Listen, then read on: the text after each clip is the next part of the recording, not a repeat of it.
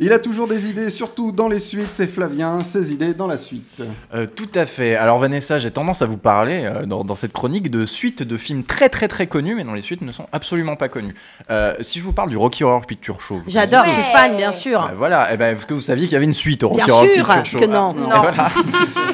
Alors ça Non. s'appelle Shock Treatment, c'est fait par exactement la même équipe et je vous préviens, oui. Avec Suzanne. Sarandon aussi Et non, il n'y a pas Suzanne Sarandon. Il y a les trois quarts des acteurs. Ah, non, il y a aussi les trois quarts des acteurs, tous dans des rôles un petit peu différents. Tim et on Curry retrouve le. Non, Tim Curry et Suzanne Sarandon, les deux plus grosses stars du casting, n'ont pas voulu rempiler évidemment. Mais on retrouve le couple Majors, euh, Brad et je ne me souviens plus du, du prénom de la fille, le film il y a quelques jours. Euh, euh, voilà, on, on les retrouve, les héros du premier, dans les mêmes rôles dans le deuxième. Et je vais vous expliquer. Alors, je suis désolé, ma, ma chronique risque euh, d'être un petit peu décousue.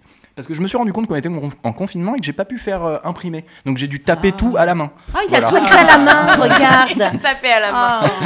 Alors on retrouve voilà à la réalisation Jim Sharman, au script Richard O'Brien qui était déjà exactement la même équipe que dans le premier, et à la musique Richard Hartley qui était quand même l'élément le plus important. C'est aussi une comédie musicale, et là où ça va être intéressant, c'est que le pitch euh, raconte l'histoire de ce couple qui cette fois se retrouve bloqué dans une ville, à être obligé de participer malgré eux à des émissions de télévision dans lesquelles ils sont bloqués.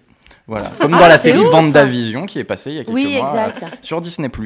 Euh, donc on ne retrouve pas évidemment Tim Curry et Suzanne Sarandon qui demandaient beaucoup trop cher. Le film a été tourné deux ans après le premier. Il faut savoir que le premier Rocky Horror Picture Show était un énorme échec au box-office. Bah ouais, ouais. Mais t'as vu ce que ça va Mais après, c'est voilà. un truc de dingue. Et il a créé, enfin c'était un des créateurs d'un mouvement qui s'appelle le mouvement des films cultes. Alors contrairement à ce qu'on peut penser, les films cultes en général ont très très peu de public. C'est juste un public extrêmement fan, étendu dans le monde et qui ne lâche pas l'affaire.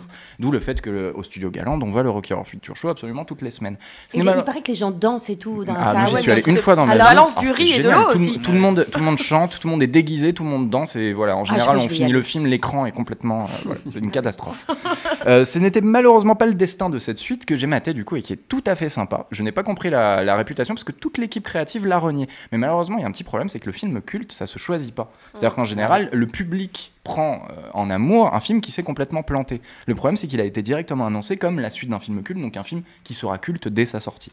Évidemment, ça a été un échec public, un échec critique, mais je vous conseille le Blu-ray anglais qui est sorti euh, il y a quelques années. Et Thibaut, si tu sais pas quoi m'offrir pour mon anniversaire, voilà, n'hésite pas. Eh ben, avec. Le message est passé. Parce que ju- justement, je ne savais pas quoi t'offrir.